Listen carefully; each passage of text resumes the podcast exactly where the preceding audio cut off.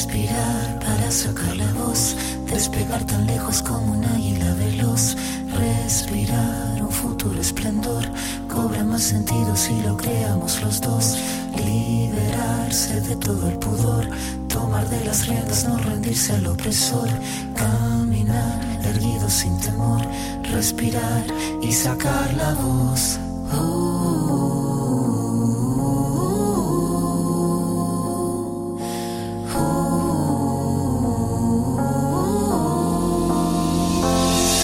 Este episodio es auspiciado por FUCAM AC, Fundación de Cáncer de Mama. El cáncer de mama es la principal causa de mortalidad entre las mujeres. Al menos en 2020, a nivel mundial, alrededor de 685.000 fallecieron como consecuencia de esta enfermedad. Se estima que globalmente cerca de una de cada 12 mujeres enfermarán de cáncer de mama a lo largo de su vida. En México, murieron 7.973 mujeres por cáncer de mama en 2021 de las cuales se registraron 18 defunciones por cada 100.000 mujeres en el grupo de 20 años y más.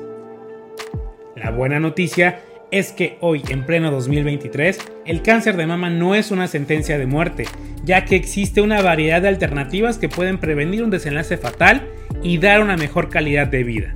Para saber más de este tema, invitamos a la doctora Betsabe Hernández, especialista en cirugía general con subespecialidad en cirugía oncológica y hoy en día subdirectora médica de FUCAM.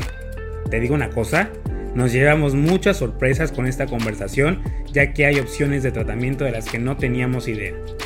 Ya inició el segundo día de la jornada y los temas comienzan a complicarse un poco más. Tómate tu tiempo para ir viendo y escuchando cada episodio e ir reflexionando sobre cada uno de ellos. Todavía falta mucho más, Recuerda por favor ayudarnos compartiendo este episodio para que el mensaje llegue a más personas. Te doy la bienvenida al episodio número 5 de la cuarta temporada de Cositas de Niños. En Cositas de Niños hablaremos de esos temas que nos hacen sentirnos vulnerables. Eso de lo que nos dijeron que no podíamos hablar. Aquí abriremos la conversación a todos esos asuntos de los que necesitamos platicar y conoceremos las historias que inspiran de personajes que han luchado por llegar hasta donde están. Recuerda que puedes suscribirte a nuestro canal de YouTube y en las diferentes plataformas de audio y calificarnos para llegar a más personas. También estamos en Instagram, Facebook y TikTok como Cositas de Ninos el podcast y en Twitter simplemente como Cositas de Ninos. Yo soy Víctor Cuevas y esto es Cositas de Niños cuarta temporada, un espacio de encuentro contigo. Te damos la bienvenida a un episodio más de esta Jornada de la Mujer. Eh, y bueno, Hoy tenemos a una gran invitada y vamos a hablar de un tema, pues creo que muy importante, fundamental. Y bueno, doctora Betsabe Hernández, su directora médica de FUCAM, bienvenida. Muchas gracias, buenas tardes. Gracias por la invitación y por esta oportunidad siempre de hablar de pues este tema tan importante para nosotros. Gracias. Al contrario, muchísimas gracias por su tiempo. Pues bueno, ya María, María, Hola, ¿qué tal? doctora, ella pues ya saben que tiene. Hace parte del inventario, claro que sí. Claro. y bueno, creo que la primera pregunta con la que deberíamos arrancar es: ¿qué es el cáncer de mama, doctora? Bueno, pues el cáncer de mama, primero hay que hablar un poquito de lo que es el cáncer, ¿no? El cáncer en general, sabemos que es un crecimiento desorganizado de células. Eh, y el cáncer de mama específicamente, pues es, es, esos tumores o ese crecimiento desorganizado del tejido mamario. Y es eh, muy importante decir que, ¿por qué estamos hablando de cáncer de mama? Pues porque simple y sencillamente eh, sigue siendo una muy buena causa de muerte eh, por cáncer en las mujeres y sobre todo en las mujeres en edad reproductiva, en edad muy productiva, sigue siendo la primera causa de mortalidad por cáncer. ¿Hay una edad? Sí, bueno, hay una edad, digamos que hay un pico de edad, ¿no? en nuestro país, más o menos el pico de edad eh, principalmente se ve alrededor de los 60 años, 59, por ahí, y por eso sabemos que hay que empezar a hacernos nuestras mastografías a partir de los 40 años. A diferencia de otros países en donde eh, hay que empezarlo a hacer a los 50, en México observamos que el cáncer se ve como 10 años antes de lo que se ve en muchos otros países. Por eso en nuestro país tenemos que empezar a los 40.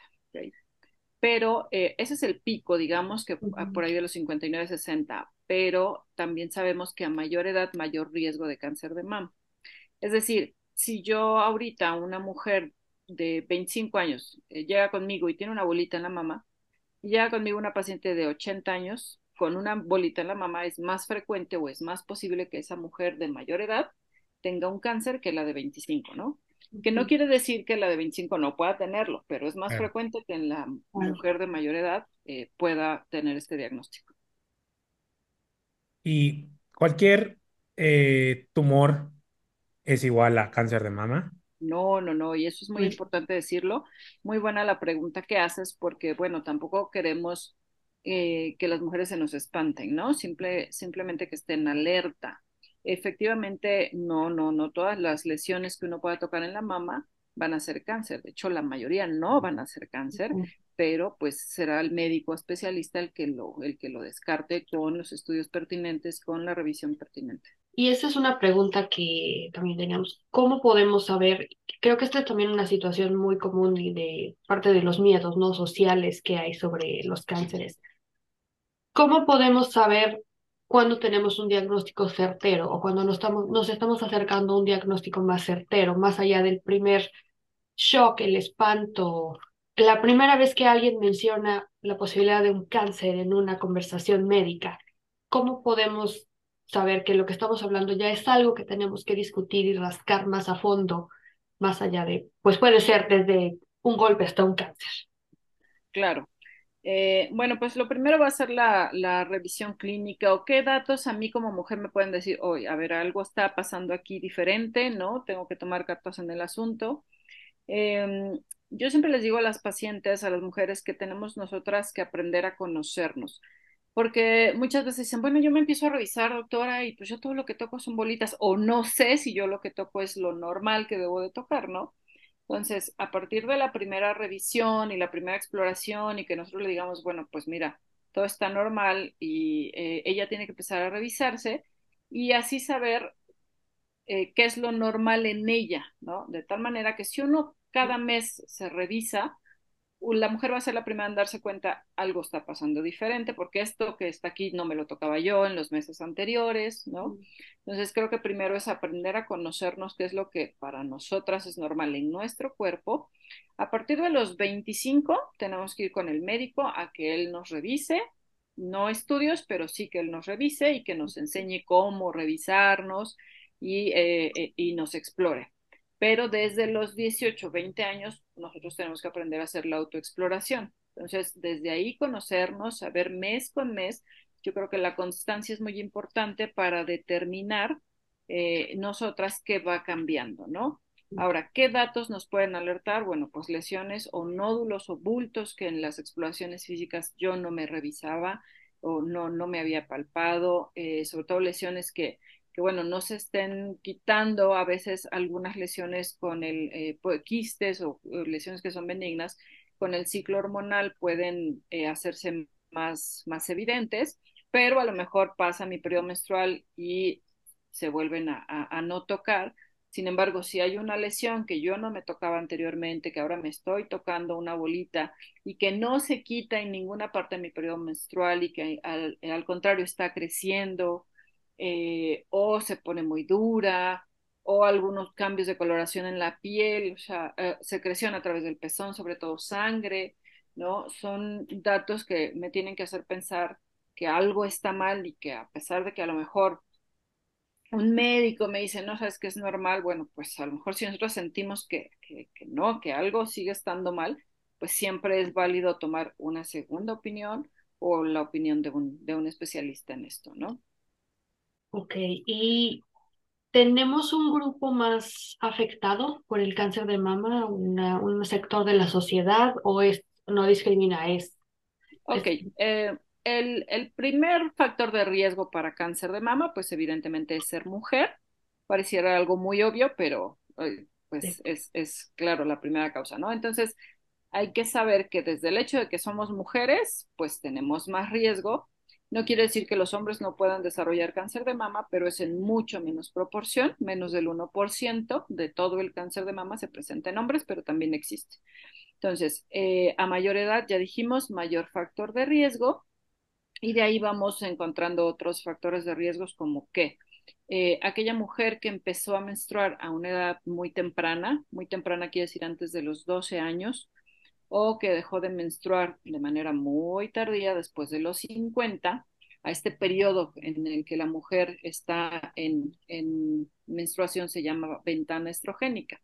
¿Eso qué quiere decir? Que es una época en la que ella está más expuesta a los estrógenos y los estrógenos son las hormonas femeninas que estimulan el tejido mamario. Entonces, estos, si nosotros vamos sumando todos estos factores, eh, ¿Qué otra cosa? Bueno, evidentemente que en la familia hayamos tenido a alguien con historia de cáncer de mama. Entre más cercano el familiar, pues mayor riesgo. Es decir, eh, si yo tengo mamá con cáncer de mama, ¿no? Que es como mi familiar más, más directo, o una hermana o una hija con cáncer de mama, pues aumenta mi riesgo. Eh, si en la familia, por ejemplo, se llega a, a relacionar o a diagnosticar algún síndrome de cáncer de mama ovario, si en mi familia ya hubo una persona con cáncer de mama y una con cáncer de ovario, o sea, todos estos factores se van sumando para poder decir que esa mujer tiene más riesgo para cáncer de mama. ¿Qué otras cosas? Bueno, pues eh, algunos antecedentes de eh, lesiones premalignas de cáncer de mama, eh, se llaman lesiones proliferativas, todas estas nos pueden hacer pensar que esa mujer va a tener más riesgo de cáncer de mama y el mayor, mayor factor de riesgo son mutaciones genéticas. Eh, encontramos algunos genes que se llaman BRCA, que es como lo que tuvo Angelina Jolie. en estos genes, una vez que están mutados, nosotros sabemos que esa mujer puede tener hasta un 80% de probabilidad a lo largo de su vida de desarrollar cáncer de mama.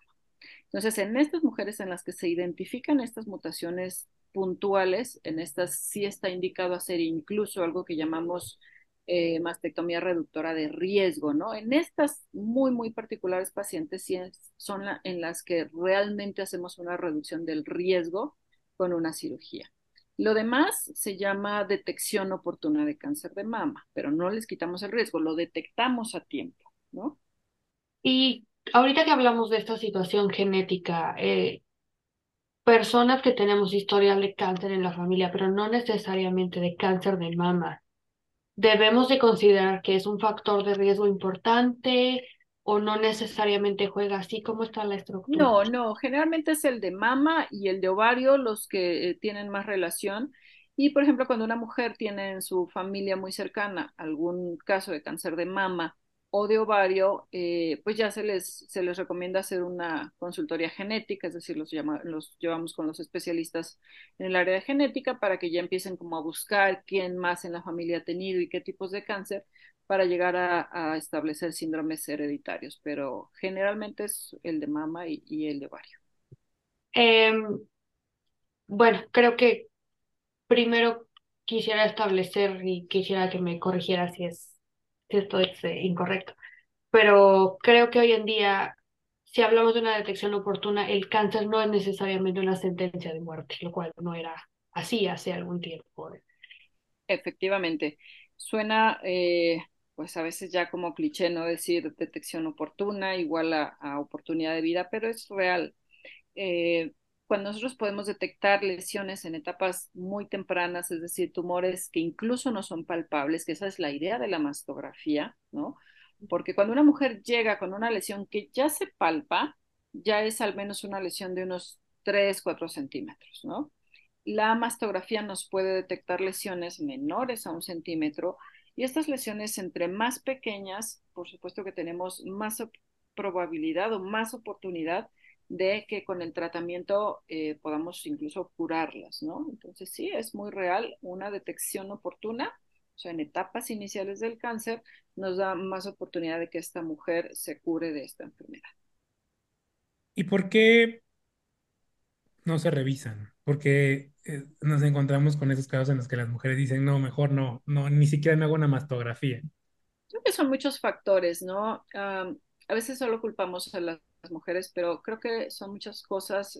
el, primero es el factor miedo, el factor cultural, ¿no? Eh, el sentir que eso pues no me pasa a mí, le va a pasar a alguien más, pero pues a, mí no.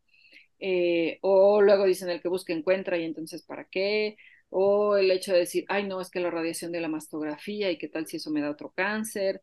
o, ay, no es que la mastografía duele mucho, y, y, de verdad este es un tema que se va pasando de persona en persona y no, pero es que dicen que duele, ¿no? Y se quedan en el dicen que duele sin realmente eh, ponerse a pensar, ok, duele cuatro segundos lo que dura el apretón de cada, de cada lado, de cada seno, pero te estás ahorrando muchos dolores de cabeza, ¿no? Entonces, eh, eso por un lado y por otro lado, bueno, pues también um, tenemos que decirlo, en nuestro país, desafortunadamente todavía los programas de tamizaje de mama no son lo que quisiéramos. Eh, hay muchas mujeres del país que no tienen acceso a una mastografía, no es lo mismo vivir en la Ciudad de México que vivir en un, en un lugar alejado, ¿no? En algún estado, en la sierra, en donde llegar a hacerte una mastografía implica a lo mejor viajar ocho horas o no sé cuántas, ¿no? En muchos sitios, por ejemplo, pueden llegar a tener acceso a alguna campaña que por ahí pasó, pero si nosotros no complementamos o no cerramos todo ese círculo que implica eh, subirse a un camioncito, hacerse la mastografía, ¿cuántas veces no llegamos nosotros a oír de, eh, me subí al camioncito, me hicieron mi estudio, pero ya no supe nada más, nunca me dijeron nada, entonces asumí que todo estaba bien, ¿no? Y a lo mejor es que esa campaña, pues sí, se hizo el, la mastografía, pero nunca hubo quien entregara los resultados, quien se dedicara a ver qué pacientes habían salido con algún resultado alterado, eh, o le dieron el resultado, pero le dan una cita para otro estudio complementario en ocho meses, ¿no? O a una biopsia en no sé cuánto tiempo, o la paciente sí sabe ya que requiere una biopsia, pero no tiene el dinero para hacerla, o sea, es, es el terminar una cosa, pero que lleve a la otra y que esta lleve a la otra de tal manera que esa paciente no solo tenga un diagnóstico oportuno, sino un tratamiento oportuno, sino para qué, ¿no? Claro. ¿Y cómo debería hacerse la exploración? ¿Cuál es la forma correcta de hacer la exploración? Eh, la autoexploración mamaria, como decíamos ahorita, según la literatura que nosotros leamos, pero en general es entre los 18 y 20 años, tenemos que hacerla una vez al mes generalmente después del día 5 del periodo menstrual. Es decir, si yo empecé a menstruar el día primero de enero, me la hago entre el día 5 y el día 10 de enero, que es cuando supuestamente el tejido está eh, en las mejores condiciones para ser revisado. Y la tengo que hacer en dos posiciones. Una parada frente al espejo idealmente para que yo pueda ver la simetría o alteraciones si uno de los pezones está hundido o hay eh, dentro de la piel de la mama algún hundimiento, algún cambio en la coloración o en el aspecto de la piel o algún abultamiento. Entonces la mujer con una mano se sube y con la otra revisa el área de toda la mama y viceversa, ¿no? Importante también que parte de esa revisión incluya las ambas axilas y parte del cuello, eh, bolitas. Básicamente lo que buscamos, abultamientos o bolitas que pues no tengan que estar ahí, ¿no? Y la otra parte de la exploración es, hacer exactamente lo mismo, pero acostada. O sea, siempre ambas revisiones son importantes porque eh, acostada hay partes de la mama que pueden revisarse mejor y hay otras que se pueden revisar mejor parada, ¿no? Entonces, si nosotras aprendemos mes con mes a hacer esto y somos constantes y no se nos olvida, eh, pues eso nos va a ayudar mucho, sobre todo, a veces a lo mejor no a identificar una lesión de un centímetro, pero sí a ser conscientes y a estar más pendientes de nuestra salud. De tal modo que esa mujer que se revisa mes con mes, te aseguro que a partir de los 25 va a ir a su revisión con su médico y a partir de los 40 va a empezar a hacerse sus estudios. Le voy a hacer una pregunta que efectivamente va a sonar ridícula, pero lamentablemente, pues hay quienes no tienen acceso como usted lo decía, ¿no? Información y cosas por el estilo. Pero hay quienes piensan que el cáncer es contagioso. Afortunadamente no. Por lo menos eh, estos tipos de cáncer no. no. No es que alguno sea contagioso, lo que pasa es que hay algunos tipos de cáncer que pudieran estar relacionados, por ejemplo, en el cáncer cervicouterino hay una relación muy estrecha con el virus del papiloma humano, ¿no? Claro no es que propiamente alguien que ya tenga un cáncer vaya a contagiar a otra persona porque está cerca, no, eso es eh, diferente, pero en general el cáncer no es algo que se pueda contagiar. Eh, hablábamos del aspecto hereditario, ¿no? Que eso es diferente, o sea, si en mi familia tengo antecedente de, eh, familiares muy cercanos, pues es más fácil, con más probabilidad que yo también tenga estos genes alterados que me puedan dar el cáncer, pero no, en general ningún cáncer hablamos de que sea contagioso. O sea, el hecho de yo estar cerca de un paciente que ya tiene un diagnóstico de cáncer no me va a hacer a mí que a mí me dé un cáncer. Y hablando de este mismo tema, precisamente, ¿usted qué cree que es lo que el ambiente social, los mitos sociales nos dicen que le debemos de tener miedo a, al cáncer, a ser un paciente de cáncer? ¿Qué es toda esta como ruido social que tenemos como mujeres, especialmente como mujeres, para decir, no me voy a revisar porque tengo miedo de que esto pase o de que la gente me vea de cierta manera como paciente de cáncer. Efectivamente, yo creo que esa, esa parte cultural de, pues, como les decía yo hace ratito, ¿no? Del que busca encuentra y para qué, y no, mejor no me la hago porque entonces yo le ando buscando, eh, pues todavía en muchas personas está muy arraigada, ¿no?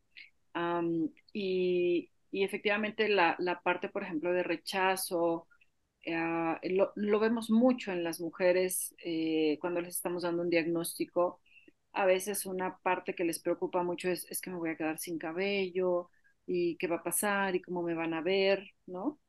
Eh, y qué le voy a decir a mis hijos si me ven que se me empieza a caer el cabello, o sea, y son miedos pues no, no irracionales, no infundados, pero, pero son miedos que hay que aprender, a, que hay que llevar a la paciente de la mano y ayudarla a, a superarlos porque, porque son reales, existen y es muy importante hacerle a la mujer que esté consciente de que son etapas pasajeras, pues sí te vas a quedar sin cabello, pero mira, es por tu bien, es una etapa, es una transición, podemos usar una peluca, o sea, como minimizarle un poquito el, el miedo, el, las preocupaciones que ella tiene, ¿no? Uno a lo mejor como médico está preocupado porque eh, la etapa clínica y la respuesta a la quimio y qué tal te va a ir, y ella está pensando en, y la peluca y el cabello, ¿no?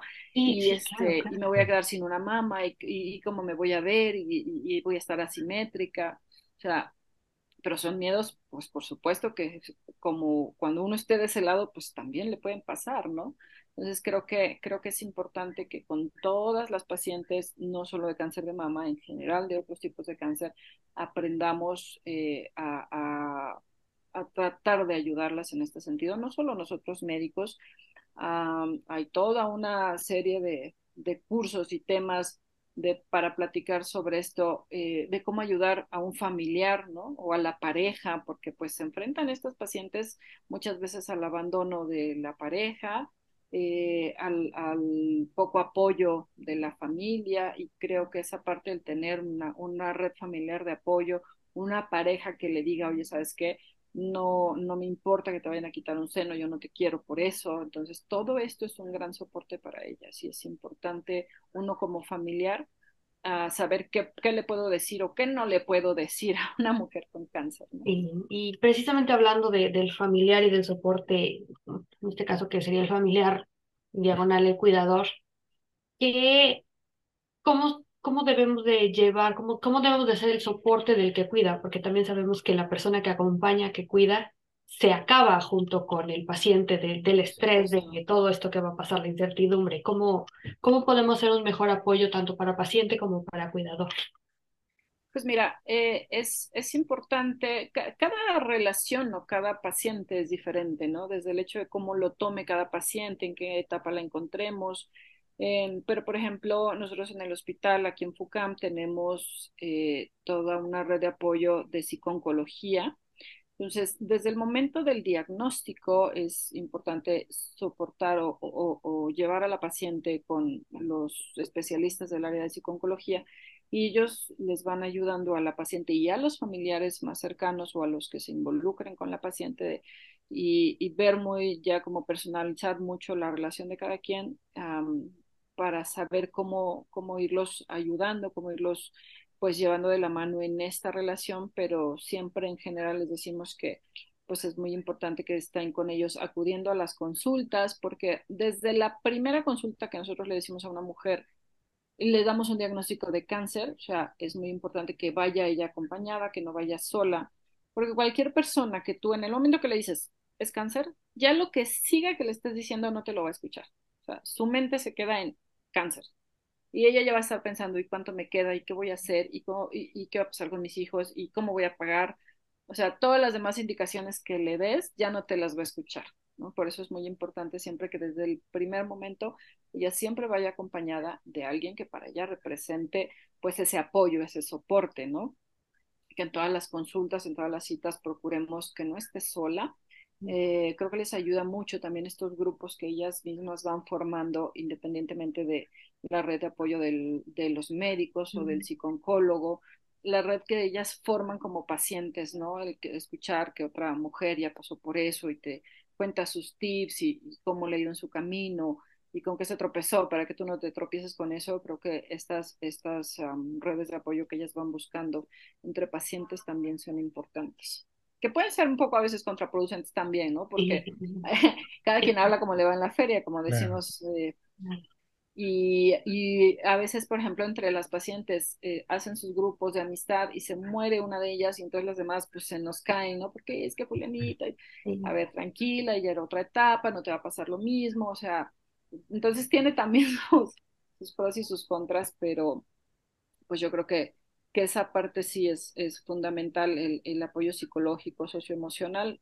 porque muchas veces los médicos solo nos dedicamos a la parte de pues el tratamiento, los síntomas específicos, pero toda esta otra situación humanística, pues a veces se nos olvida, ¿no? Y para eso están los especialistas y por supuesto la familia. Lo mencionó muchas veces. E, extirpar un pecho. Cáncer de mama es igual a que te van a extirpar un pecho. Siempre. Qué bueno que lo mencionas. Eh, afortunadamente, actualmente ya no es así, pero va a depender mucho, otra vez, de la etapa en la que encontremos a la paciente. Actualmente, el avance en los tratamientos, no solo de quimioterapia, sino de radiación y de la misma cirugía, nos da la oportunidad cada vez más de hacer preservación de la mama, es decir, solo quitar el área donde está el tumor original o incluso, por ejemplo, en tumores grandes, ahora eh, muchas veces se puede hacer que primero demos quimioterapia a esa paciente para eh, disminuir el tamaño del tumor y con eso lograr preservar eh, la mama y no tener que hacer una mastectomía o quitar toda la mama, ¿no? Entonces sí va a depender mucho, bueno, de la etapa inicial, de qué tanta respuesta podamos tener a los tratamientos, pero efectivamente cada vez más es más factible poder eh, retirar solo el sitio donde está el tumor o donde estaba el tumor original y eh, de alguna manera mejorar esta cuestión estética, lo cual pues también ayuda en el aspecto emocional a la paciente, ¿no? El saber que, ay, bueno, voy a recibir quimio, pero eso va a hacer que eh, no me tengan que quitar mi mama, entonces eso pues les, les da, digamos, una, un aliciente a veces, ¿no? Y otra cosa importante es que en los casos, por ejemplo, en los que sí se tiene finalmente que hacer una mastectomía, el hecho de, que también la cirugía plástica y reconstructiva ha avanzado, entonces quiere decir que, bueno, sí es necesario hacer una mastectomía, quitarte toda la mama, pero ¿qué crees? Hay bastantes buenas opciones de reconstrucción mamaria, Y, pues siempre considerarlo como parte importante como una oportunidad para ellas, porque en muchos hospitales, por ejemplo, pues no, sabes que no, la cirugía plástica aquí no es, no, aquí solo la mastectomía y eso como que lo dejan como algo muy secundario y no, o sea, no deja de ser importante que una mujer se sienta bien con ella misma si tiene una reconstrucción. Ahora que también hay mujeres que pueden decir, pues a mí quítenme la mama y yo no quiero saber nada de reconstrucción, y también es válido al final del día, ¿no? Siempre se les da como una opción, pero nunca como, como un reflejo de que si no te reconstruyes vas a quedar incompleta, ¿no? Finalmente es como ella se sienta más a gusto, ¿no? Y hablando precisamente de todas estas opciones de reconstrucción, de quimios, eh, sabemos que es totalmente dependiente del tipo de la persona, de la evaluación que se haga, pero así como en general, ¿Qué recursos hay hoy en día de terapias, de tratamientos para los pacientes en general de cáncer de mama que podemos decir que hoy, hoy nos dan la oportunidad, si tienes acceso a una vida, entre comillas, un poco más normal, ¿no? Antes lo que era brutal a lo que es hoy. ¿Qué, ¿Qué, hay disponible hoy en el mundo para hacer eso? Mira, hay muchas cosas en todas las, en todas las áreas que implican el cáncer de mama, es decir, El cáncer de mama lleva generalmente tratamientos multimodales. No es un solo tipo de tratamiento.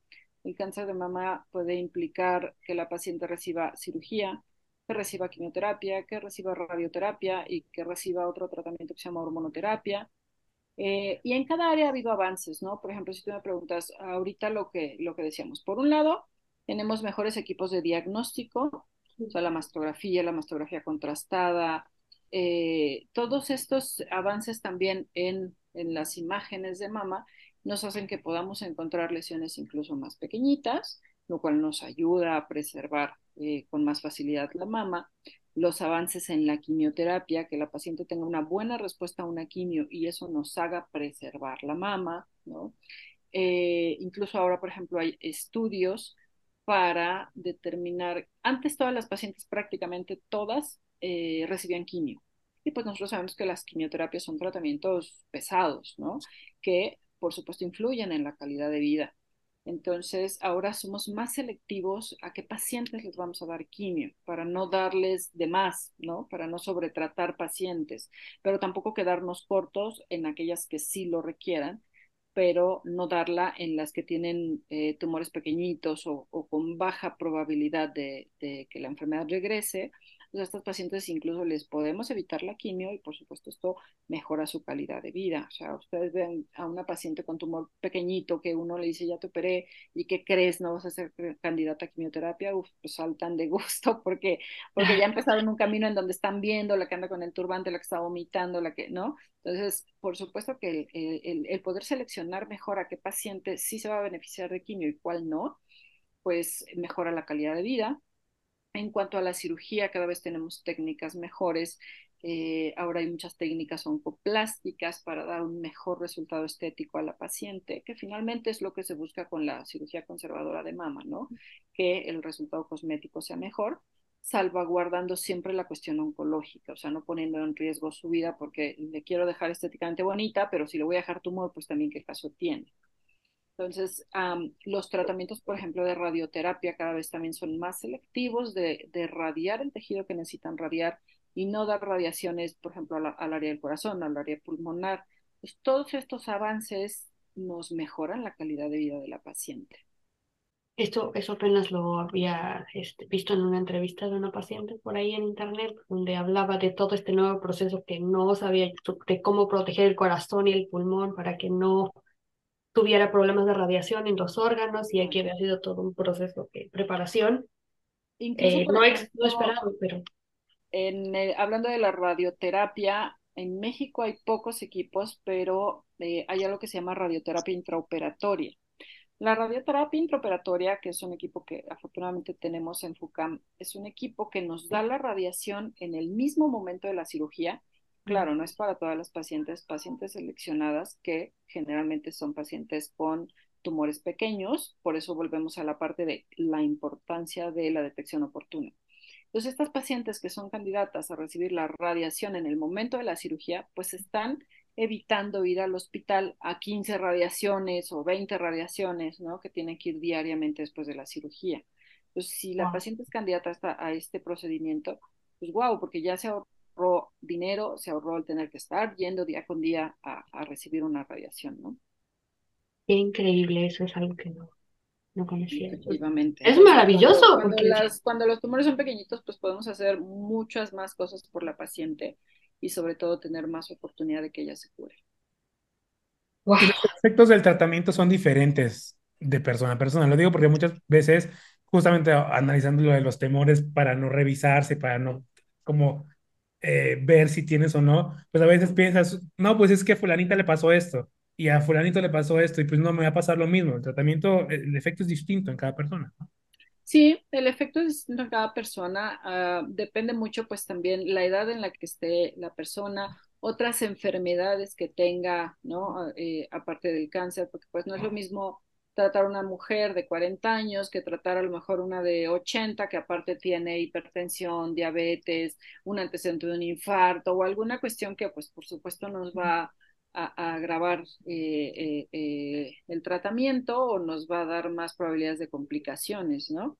Entonces sí, todo eso, todo eso influye para poder pues ofrecer tratamientos completos. Incluso hay pacientes que siendo candidatas a quimioterapia no la pueden recibir por otras enfermedades que ellas traigan, ¿no? Y lo que decías es muy importante. Eh, muchas veces los, los, las experiencias que ellas tengan cercanas, a lo mejor, ¿no? De un familiar o de un amigo, de alguien que vieron, no, es que Valenteo, pues, ¿de qué le sirvió la quimio si finalmente se murió de cáncer? Y a mí mejor no me den nada, ¿no? Entonces ya desde ahí la paciente nos puede llegar con esa, con esa barrera o con esa actitud pues pesimista que no salió de la nada, o sea, tiene un fundamento, ¿no? Y pues la mayoría de las veces es miedo.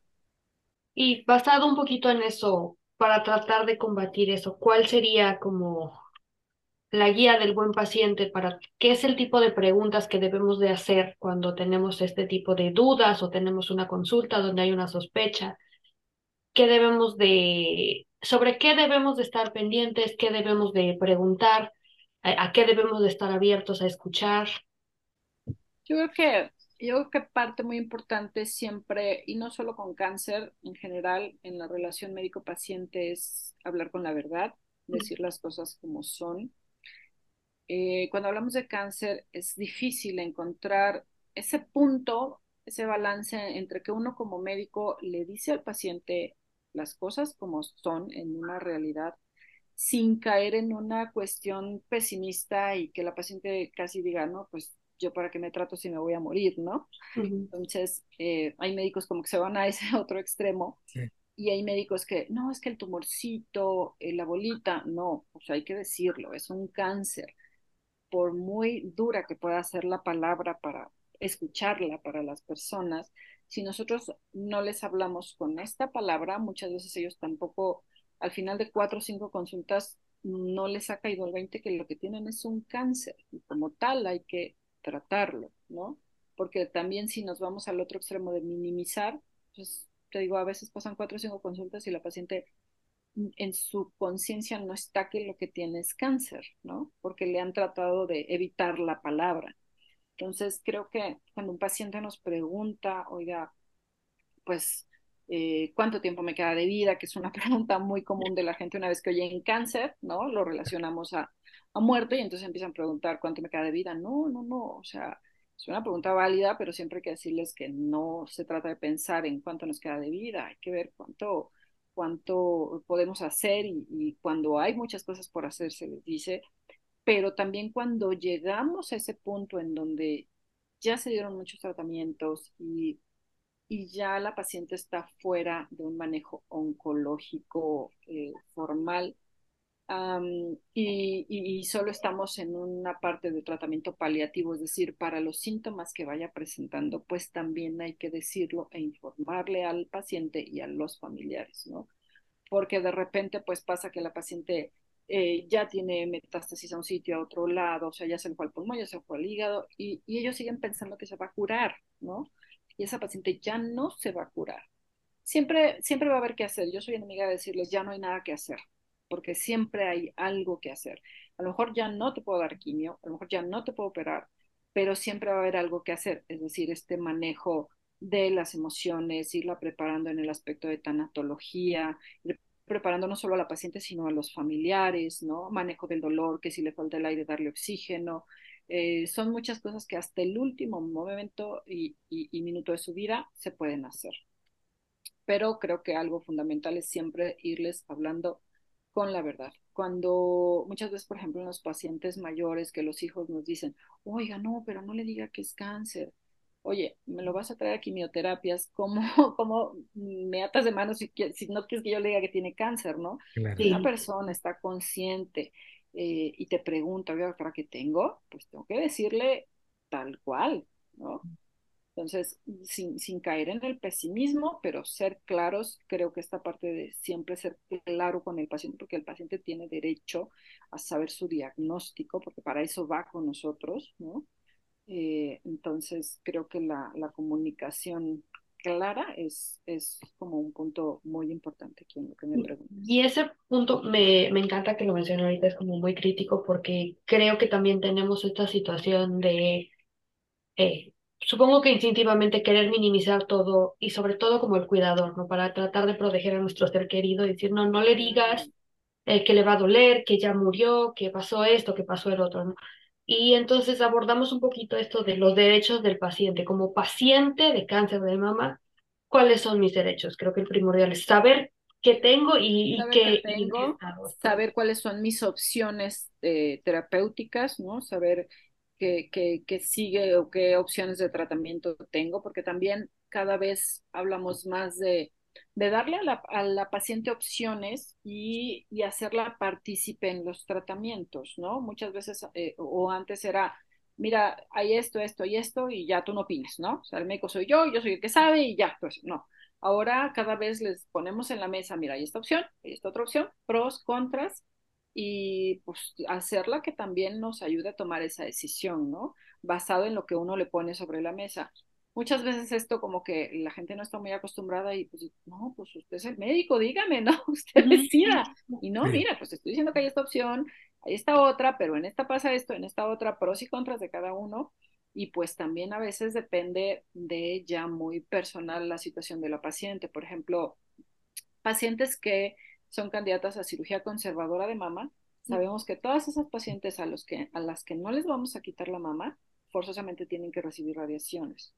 Y a lo mejor si es una paciente que viene de la sierra y se echa ocho horas para llegar a la Ciudad de México, pues se le va a complicar venir a la radiación. Entonces yo le tengo que poner sobre la mesa eso, oye, mira, pues a lo mejor si, si te hacemos la mastectomía completa, a lo mejor te vas a evitar las radiaciones y no vas a tener que estar viniendo. Entonces muchas veces esas cuestiones que no son tan médicas, sino más de logística, pues influyen finalmente en la decisión terapéutica, ¿no? Pues creo que, creo que el, hecho de poderlo hacer partícipe, de que sepa eh, su diagnóstico y al final del día de que decida, porque también muchas veces hay pacientes que dicen, ya no me hagan nada y, y nadie lo puede obligar, ¿no? Ni el médico, ni el esposo, ni la mamá, o sea, la decisión final es de la paciente. Nosotros le decimos, tu diagnóstico es este, eh, tus opciones de tratamiento son estas, pero al final la decisión está en tus manos, ¿no? Y muy válido y nada criticable si en algún punto hay una paciente que nos dice, bueno, ya la vimos nosotros, ya la explicamos, ya pasó por psicooncología, ya está enterada de las consecuencias también que implican un no tratamiento, pero si al final la paciente decide no tratarse, bueno, pues eh, que sienta que, pues que tiene la libertad ya con el conocimiento de lo que implica esto de no hacerlo, ¿no? Y, y, pues no es criticable tampoco. O sea, muchas veces, por ejemplo, nos llegan las pacientes con infinidad de tratamientos alternativos, ¿no? Eh, no, pues es que a mí me están, que los piquetes de abeja, que los sono, que el láser, que muchas cosas. Y desafortunadamente cuando llegan con nosotros ya llegan con etapas muy avanzadas en las que ya poco podemos hacer. Les digo, nunca, nunca es nada, pero es diferente, ¿no? Entonces, creo que el no engañar a las pacientes con tratamientos que sabemos pues, que no van a funcionar, desafortunadamente todavía en nuestro país, pues sí se, se presta mucho a, a darle falsas esperanzas a los, a los pacientes, ¿no? Con tratamientos que pues no están probados, que no son los ortodoxos. Y bueno, pues si nosotros eh, tenemos este tipo de pacientes, tampoco se vale si llegó una paciente a la que le dijeron, pues con eso te vas a curar y perdió dos años en eso, pues regañarla o decirle, oye, pero mira, ¿cómo te, no, te dejaste? ¿Cómo creíste? Pues ya esa parte ya creo que está de más, este, porque a nadie le gusta que lo regañen, creo que siempre la, pues uno hace lo que cree que es lo que está haciendo bien, ¿no? Como, como paciente. Entonces, bueno, explicarles que no fue lo más adecuado, pero tampoco engancharnos y regañarlas, porque pues no, no va por ahí. ¿Mastectomía es igual a libre de cáncer? No, y eh, tienes muy buenas preguntas. no, fíjate que esa parte también siempre se las dejamos muy claras a las pacientes, ¿no?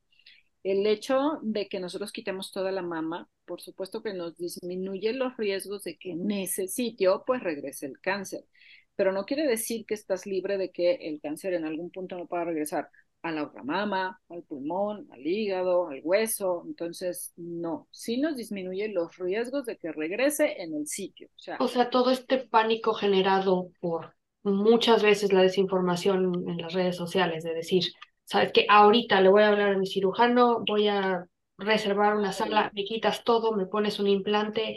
No es cierto, en realidad es Es correcto, y, y tú lo dices bien, porque muchas veces, por ejemplo, una paciente va con un nodulito de un centímetro, pero está tan espantada que, a mí quíteme las dos ahorita. No, espérame tantito, tampoco es así, porque si estuviera indicado, pues haríamos eh, mastectomía eh, a todas las pacientes, ¿no? Que tuvieran cáncer de un lado, pues van para mastectomía de ambos, y no es así. Si nos llega a pasar esto, que llegan estos pacientes con este miedo eh, irracional pero pues ya cuando se les explica, oye, no, mira, tus riesgos son tales y tales, y eso no te va a quitar el hecho de que en algún punto se puede ir a otra parte de, de tu cuerpo, ¿no? Entonces ya como que dicen, bueno, sí, a ver, ah, ¿no? Este, el, el, el, el darles todos los elementos y la información, bueno, pues ayuda mucho. Por supuesto, siempre van a encontrar a alguien que les diga, sí, sí, sí, te quito las dos, porque pues obviamente una cirugía doble pues, cuesta más, ¿no? Y gano más como médico, pero no se trata de eso, sino de explicarles a las pacientes lo que sí, lo que no. Y, y también, por ejemplo, hay pacientes que dicen, no, pues con tumores muy grandes, no, yo no quiero que me quiten toda la mama, ¿no? A mí nada más quítenme el tumor. Es como explicarles, oye, pues es que si yo te hago eso solamente, pues de nada va a servir todo lo demás que hayas recibido, la quimio, la radio, si el tratamiento quirúrgico no fue el adecuado para ti. Entonces, sí es importante hacer partícipe a la paciente, pero de lo que está dentro de lo que, que está permitido hacer, ¿no? O sea, porque no la puedo dejar tomar la decisión de algo que si ella me dice, pues eh, no me quites toda la mama y, y, en ella está indicado eso, pues tampoco, tampoco se trata de que al cliente lo que pida, ¿no? Claro. Y un poco mezclando estas dos cosas que de lo que acabamos de hablar, que es súper interesante esta parte de los alternativos y de todo lo que está pasando junto con ese pánico.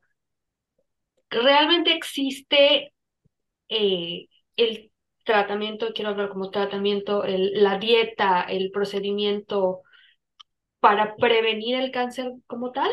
Así de tengo que comer mis verduras, tengo que hacer esto, tengo que tomar mis suplementos, hacer ciertos ejercicios. ¿Realmente eso es un factor como tal de prevención o qué Sin pasa? duda, sin duda. Lo que pasa es que en, en nuestro país, como en muchos países, estamos acostumbrados solo a dar el tratamiento y la parte de prevención creo que, creo que nos falta mucho, ¿no? Y no solo en cáncer. ¿Cuántas veces no nos dicen que te- hay que ir al dentista cada seis meses?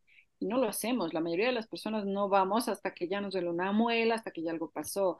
Que tenemos que ir al ginecólogo cada seis meses y vamos cuando ah, ya se nos atravesó algo por ahí, ¿no? Entonces, igual es aquí, o sea, si nosotros nos fuéramos a la, a la verdadera prevención primaria de esto, implica, por supuesto, una dieta muy diferente a la que en general llevamos, pero sabemos que cada día la dieta pues es más industrializada, más elaborada, más condimentada, más todo es menos natural, ¿no? Pues sí, la dieta, si nosotros desde niños empezáramos a comer más sano, a hacer más ejercicio, y sí lo vemos mucho porque los países, lo- los estados, por ejemplo, en nuestro país, los estados que están más pegados al norte, más hacia Estados Unidos, más industrializados, grasas más saturadas, eh, es, más frecuente que tengan cáncer de mama, ¿no? Entonces, en los estados hacia el sur, Oaxaca, Chiapas, eh, Guerrero, vemos um, menos cáncer de mama porque la mujer, pues, es una mujer que se embaraza a temprana edad, que eso no es que sea un factor protector, pero la mujer que nunca se embaraza tiene más riesgo, ¿no?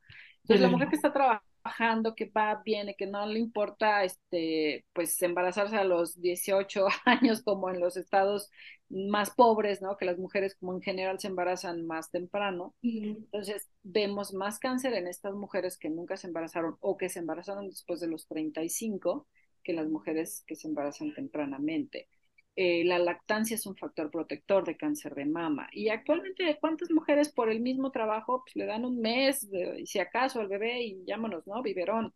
Entonces, son cosas que, que se van, eh, que se van sumando como parte de todos estos factores de riesgo de cáncer de mama. Entonces, sí, definitivamente la dieta, el ejercicio, el tabaquismo, el consumo de alcohol son factores que no solo en cáncer de mama, sino en muchos tipos de cáncer influyen. Pero no es que yo quiera cambiar mi dieta en un mes y ya con esto me voy a reducir el riesgo de cáncer de mama. Esto tiene que empezar desde los niños, ¿no? Así es. ¿Cuál es el proceso, digo ya para movernos para hablar de FUCAM, cuál es el proceso que pasa una paciente con cáncer de mama desde su diagnóstico hasta pues su tratamiento y todo eso? O sea, ¿cómo- ¿cuáles son las fases, no? Voy con el médico. Eh, Mira, Fukama diferencia muchos hospitales de cáncer de mama.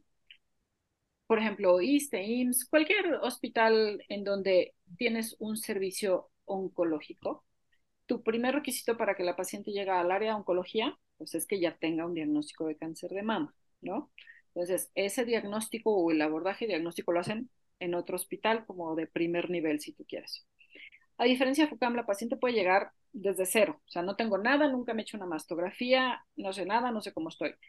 Este, porque en FUCAM vemos a la paciente desde el inicio, o sea, y si tiene una patología al, al final del día, patología benigna, o no tiene nada y solo va a su estudio anual, igual es bienvenida, ¿no? O sea, no somos un hospital que solo atiende cáncer de mama.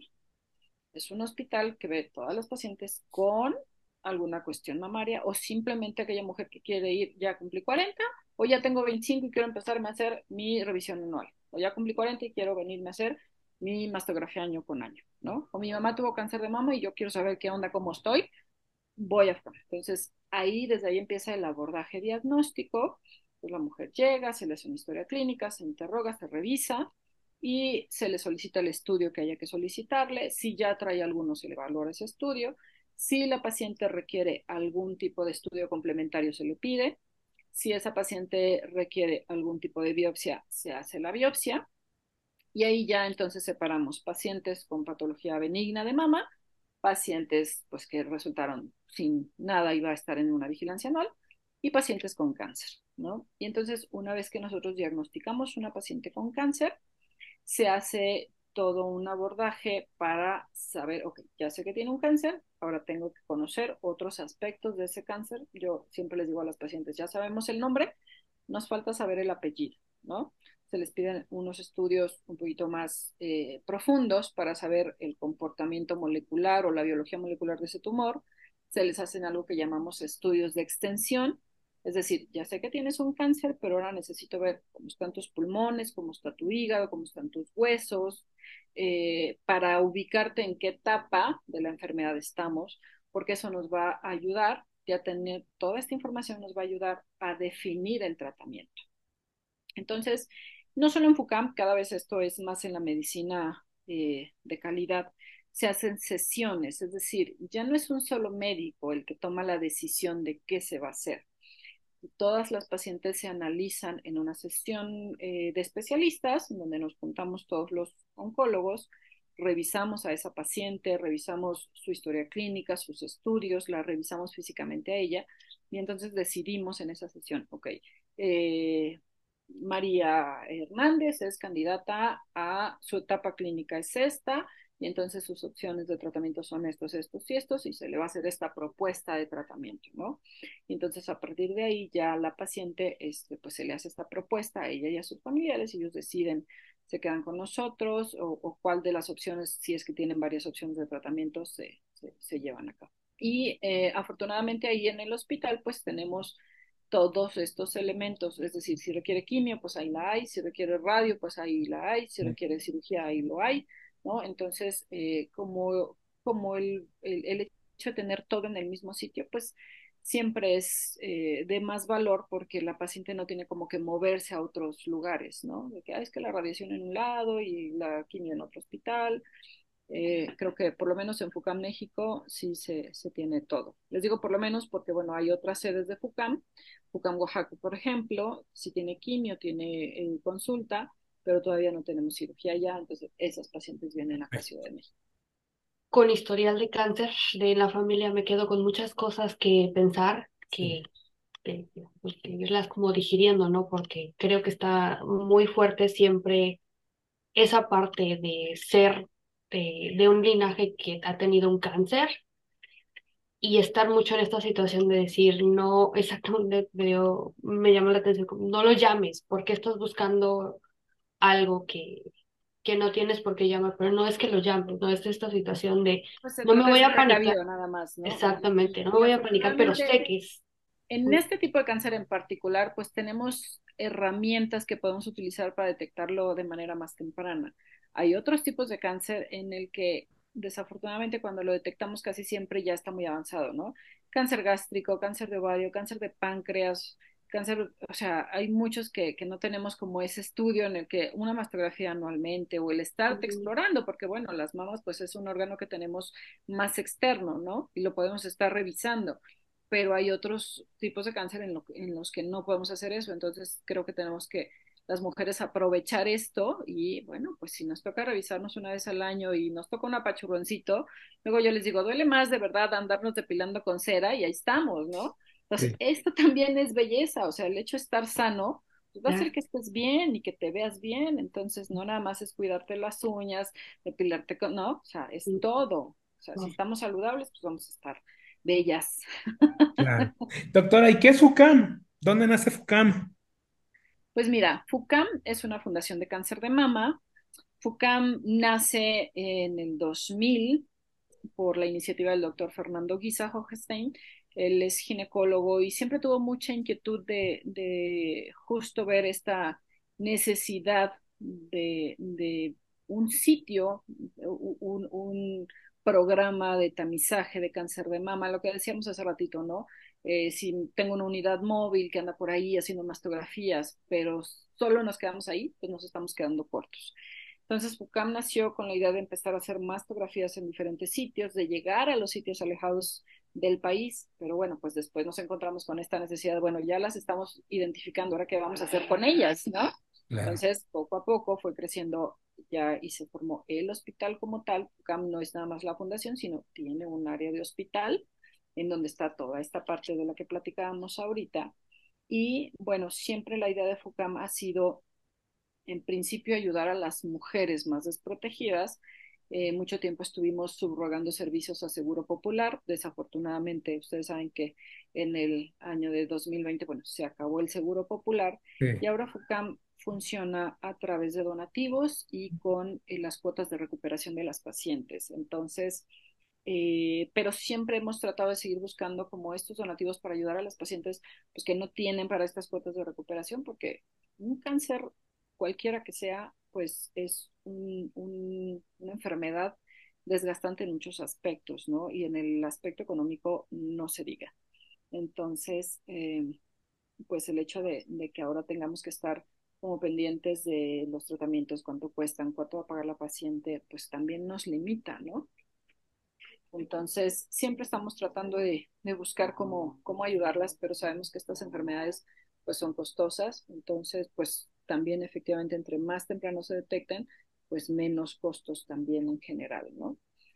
Entonces, FUCAM es este, esta fundación y este hospital que, que tenemos eh, todo afortunadamente en el mismo sitio aquí en la Ciudad de México y la idea, como les decía hace rato, es no solo ver patología eh, maligna de mama, sino todas las patologías también benignas, que muchas de ellas requieren seguimiento y tratamiento. Entonces, por lo que comprendo, eh, ofrecen básicamente todos los servicios, o sea, cirugía, diagnóstico, todo seguimiento sí, y todo. Sí, aparte, aparte hemos ido creciendo en otros servicios anexos para la mujer, porque bueno, pues aquella mujer que tiene cáncer de mama, pero es diabética y está mal controlada, pues yo no la puedo mandar a otro lado. Ah, a ver, che, ve que te revisen tu diabetes y regresas, ¿no? Entonces, claro. instauramos un servicio de endocrinología, tenemos servicio de ginecología, tenemos cardiología, tenemos nutrición, clínica del dolor, todo esto que son servicios que nos van haciendo que esa paciente que está pasando por un proceso pues tenga una mejor calidad, ¿no? porque pues se han ido requiriendo, o sea, una mujer no puede solo verse como cáncer de mama, pues se tiene que ver de manera integral y todos estos otros servicios pues hemos visto la necesidad de tenerlos ahí mismo para que justamente la paciente como que no ande peregrinando por todos lados, ¿no? Soy una paciente con, con cáncer, ¿cómo puedo pedir el apoyo de FUCAM? Eh, que ella vaya a, ahora sí que no requiere nada excepto pues, llegar con los estudios, si es que ya tiene algún estudio previo, llegar con sus estudios y solicitar una consulta de primera vez y de ahí pues evidentemente la vamos dirigiendo eh, al, al, área correspondiente de acuerdo a lo que vayamos encontrando. ¿Y, ¿Y qué logros? Las, ajá, las puedan sacar por teléfono o llegando directo a la fundación. ¿En todos los estados tenemos oficinas de FUCAM? Uy, ojalá, hazme la buena, no. Solo tenemos, bueno, FUCAM eh, con todos los servicios aquí en Ciudad de México. tenemos FUCAM Oaxaca, eh, tenemos FUCAM Morelos y los servicios que no tienen estas sedes pues se hacen acá en Ciudad de México y este pues son los que y tenemos uno en FUCAM Chiapas. Entonces, son más pequeñitos, pero bueno, evidentemente siempre estamos enlazados y en comunicación con ellos, ¿no? Para atender los casos. Por ejemplo, los casos de ellos se sesionan de manera virtual con nosotros, ¿no? Entonces, eh, aunque haya, haya menos médicos, pues se hace la sesión virtual con nosotros eh, para poder también dar una opinión de tratamiento y hacer esta conclusión y esta, esta sesión con ellos para poderle dar a la paciente, pues, ese, ese requerimiento. Creo que un tema importante también es conocer los logros de FUCAM, qué ha logrado FUCAM en estos casi 23 pues, años que han estado funcionando. Pues ha logrado atender prácticamente al 7% de todas las mujeres de la República con cáncer de mama, que pareciera poco, pero de verdad para un solo hospital es una muy buena cifra. Eh, ha logrado, creo que cada día más darse a conocer y hacer conciencia de esta enfermedad. Nosotros tenemos una muy buena campaña de, concientización, no solo en octubre, ¿no? Procuramos que, siempre decimos que queremos que octubre dure todo el año, porque en octubre viene el boom y los moños rosas y, ¿no? La concientización, pero pasa octubre y en muchos lados se les olvida. Entonces es siempre estar hablando como ahorita, ¿no? Eh, eh, donde haya oportunidad de hacer un foro y hablar de esto, pues adelante, lo hacemos. Damos también cursos de, para médicos de primer contacto. Sabemos que eh, la realidad de nuestro país es que no las, las mujeres no van de inicio con el, con el oncólogo, ¿no? Una mujer pues se toca algo o ve algo, pues con el primero que va es con el médico general y con el ginecólogo. Entonces, el, el entrenar a nuestros médicos de primer contacto y, hacerlos eh, darles educación de, este, de esta parte, en qué momento tengo que mandarle al especialista o qué me alerta, no nada más es para el paciente, es también para los médicos de primer contacto que son los que nos van a referir a los pacientes, ¿no? ¿Y cómo llegó usted a FUCAM? Eh, ya tengo 12 años en FUCAM prácticamente, desde que acabé, al año de que acabé mi especialidad. A mí siempre me gustó el área de, de mama y por un doctor amigo mío eh, se estaba yendo una doctora que estaba en ese momento pues cubriendo una plaza, pero se fue a Monterrey, me encontré, me dijo, oye, ¿y cómo vas? No, pues bien, aquí trabajando. Oye, ¿no te interesaría? Perfecto, y desde ese momento. ¿Y cómo es el día a día? Me encanta lo que hago. ¿Ande? ¿Cómo es el día a día? O sea, como, como, como médico oncóloga, pues creo que sí es difícil, ¿no? Difícil su labor, o sea, sí puede ser gratificante, pero es muy complicado. ¿Cómo maneja usted pues todas las emociones, todo el proceso con los pacientes, con las pacientes y así? Fíjate que cuando yo entré a la especialidad de cirugía oncológica, mi primera, segunda guardia, eh, pues cada guardia se murió un paciente, entonces yo me empecé a dar cuenta de eso y me empecé a cuestionar, ¿de verdad es lo que quiero? Y sí, me respondí que sí. Y sí, no, no es fácil encontrar, te digo, ese, ese balance o ese punto en el que no, no te puedes ir con cada paciente que, que se te muere, pero uno no puede ser, eh, pues, eh, eh, no, no, te puede dar igual cada vez que das un diagnóstico, ¿no? O sea, no hay indiferencia, por supuesto que tampoco. Entonces, encontrar ese balance en donde, pues, haya empatía con las personas cuando vas a dar un diagnóstico, pero que no te caigas con cada paciente, sí, no, no es fácil. de hecho, ahorita tenemos un programa muy interesante y muy bonito con el área de, de psiconcología y una fundación que nos ha ayudado, se llama Medita México, y nos van a dar justamente meditaciones a los médicos, ¿no? Que son 5 o 10 minutitos, que está padrísimo porque eh, empezamos los lunes con una meditación de 10 minutos y, está muy bien porque eso te recarga energía. Eh, a lo mejor son 10 minutitos que tú, si no tienes, no te lo das, ¿no? No te das ese tiempo. Este, y, creo que esos detallitos hacen que, que, o sea, que alguien se preocupe por esta parte de los, de los médicos, ¿no? Está, está muy bien. Y, por ejemplo, tenemos también el área de tanatología que hacen sesiones con los médicos residentes, los que están justamente en esta formación, ¿no? Porque pues es como el shock inicial. Este, Y creo que siempre el, el, hecho de que una paciente te dé un gracias, pues, como que te, te regula mucho y te ayuda a seguir creciendo y, te motiva y sabes que, que pues um, no todos son buenas noticias, evidentemente, pero cada vez que una paciente se da de alta y se va con un gracias o una sonrisa, bueno, pues uno se siente como que lo máximo. Claro. Sí, porque creo que, así, sí, sí es importante el paciente, pero creo que también es importante, pues, el tratante, ¿no? La tratante, la persona que, que lo está atendiendo, porque, pues, como lo dice, finalmente es un tema de salud mental.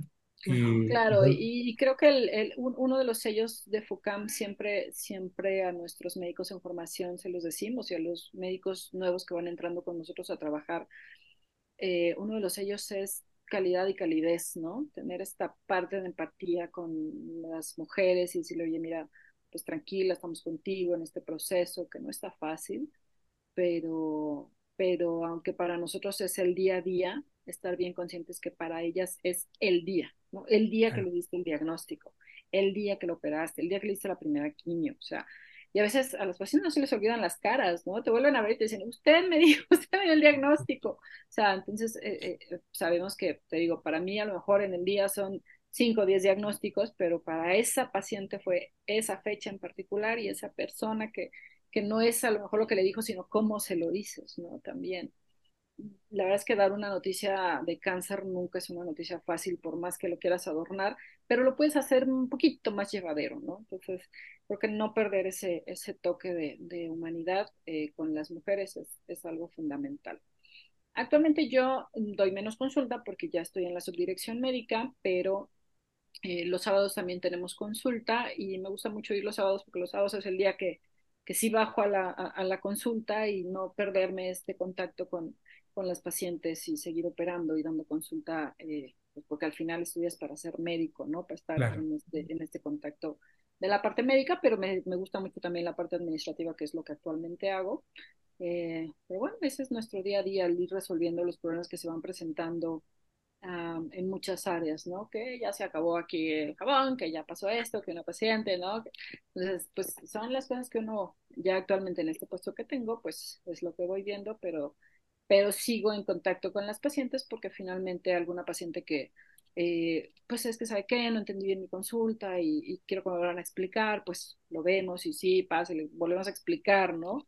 Entonces, eh, pues es algo muy bonito, a mí me gusta mucho y me apasiona mi, mi trabajo.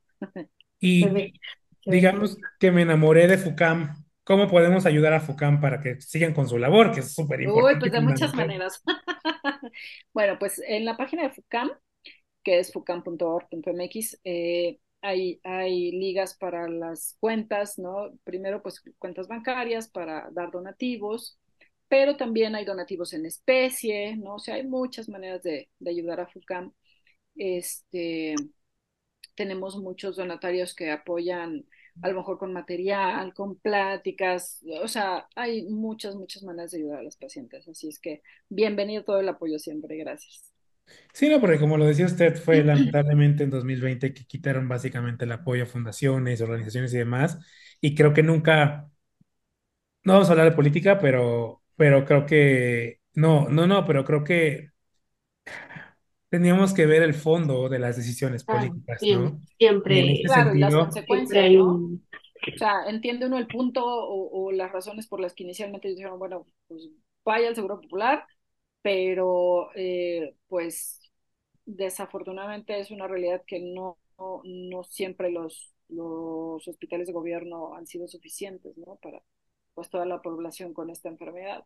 Entonces, para eso estamos fundaciones como nosotros, para pues tratar de alguna manera de, de seguir apoyando a, las pacientes, ¿no? Y de repente tenemos pacientes que pues se hacen el diagnóstico aquí y se van a su tratamiento, a lo mejor a su hospital de seguridad social, y tampoco pasa nada, ya las ayudamos con el diagnóstico y ya llegan con un diagnóstico y ya llegan con un superadelanto, claro, porque muchas veces el puro proceso diagnóstico en estas instituciones puede durar hasta ocho meses, ¿no? Entonces el hecho de que tú ya llegues con una biopsia y un diagnóstico de cáncer, pues ya te abre un poquito la puerta y ya vas más rápido y más adelantado. Entonces, si nosotros, si nosotros incluso podemos aportar solo en esa parte del diagnóstico y que la paciente ya llegue con algo eh, eh, y, ya con eso tenga más oportunidad del de, de acceso al tratamiento, bueno, pues ya, ya ganamos algo ahí, ¿no? claro. Esa María. Pues yo le agradezco muchísimo esta, este ratito de su tiempo que nos dio. No, al Eh, contrario. son muchas cosas que hay que pensar y también creo que como mujer, no, no quiero decir como paciente necesariamente, pero como mujer, todas estas cosas que debemos ir quitando, ¿no? De nuestra Claro, área, sí, de sí, muchos cómo voy a hacer esto. Es, es- es tú, es cuídate, es tu salud, es... Es correcto. Cuidarnos, ese es el punto. Querernos y cuidarnos. Sí, no, y, y, usted dijo algo muy, muy cierto cuando le preguntaba por qué no se revisaba, ¿no? Y usted dijo es que siempre culpamos a las mujeres. Y creo que también nosotros como, como hombres también tenemos un rol ahí, ¿no? Un papel en el que eh, en los casos donde aplique tenemos que ayudar a nuestra pareja, orientar, auxiliar, estar al respaldo. Es importante el apoyo.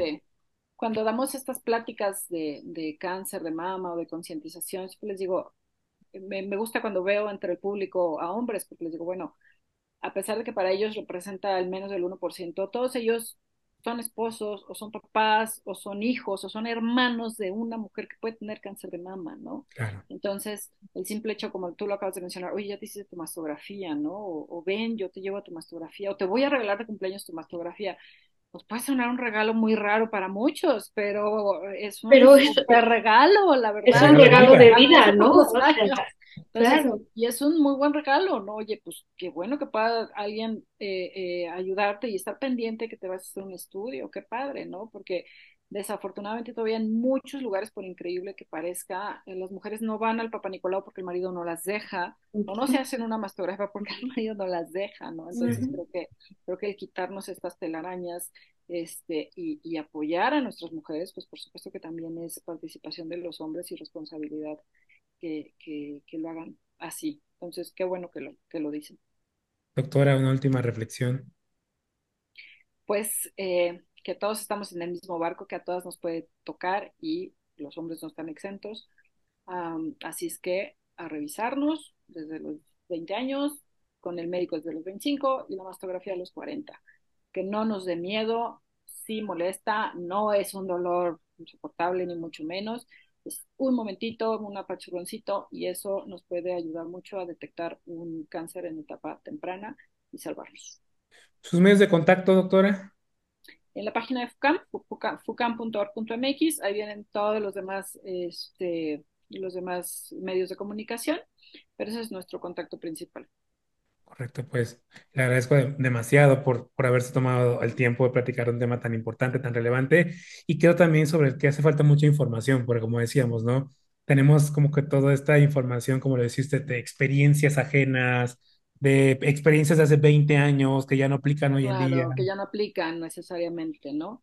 Sí, porque pues en cada, en cada paciente vamos personalizando de acuerdo a la paciente, a la etapa, al análisis molecular del tumor. Cada día es como más individualizado y personalizado el tratamiento, porque cada una es diferente, ¿no? Y entonces no podemos como decir, ay, no, pues a ella le fue muy mal, entonces yo no me hago nada, ¿no? O sea, creo que la actitud de la paciente ante una situación de estas es, es fundamental para que ella pueda eh, llevar el tratamiento de mejor, mejor manera, ¿no? Una, una buena eh, postura ante esto, pues no es, sabemos que no es una noticia fácil, pero una mejor actitud y una red de apoyo son fundamentales. No, y sobre todo también los tabús. Tenemos muchos tabús, como usted lo decía, con los maridos, de, ay, no, ¿cómo te va a tocar otro, otro médico, otra persona? Es como, a ver, o sea, Claro, es salud, es un médico. es correcto, sí, sí. Entonces esto es una responsabilidad social de todos, ¿no? Sí. Pues le agradezco demasiado, le agradecemos demasiado por el tiempo lo agradecemos muchísimo. y se- seguimos, seguimos en esta aquí jornada de la mujer. Gracias por acompañarme en este episodio. En el siguiente platicaré con Sandra Bravo sobre cómo el machismo ha impactado en la sexualidad de las mujeres. Una vez más te pido por favor, no olvides compartir este episodio para que el mensaje llegue a más personas.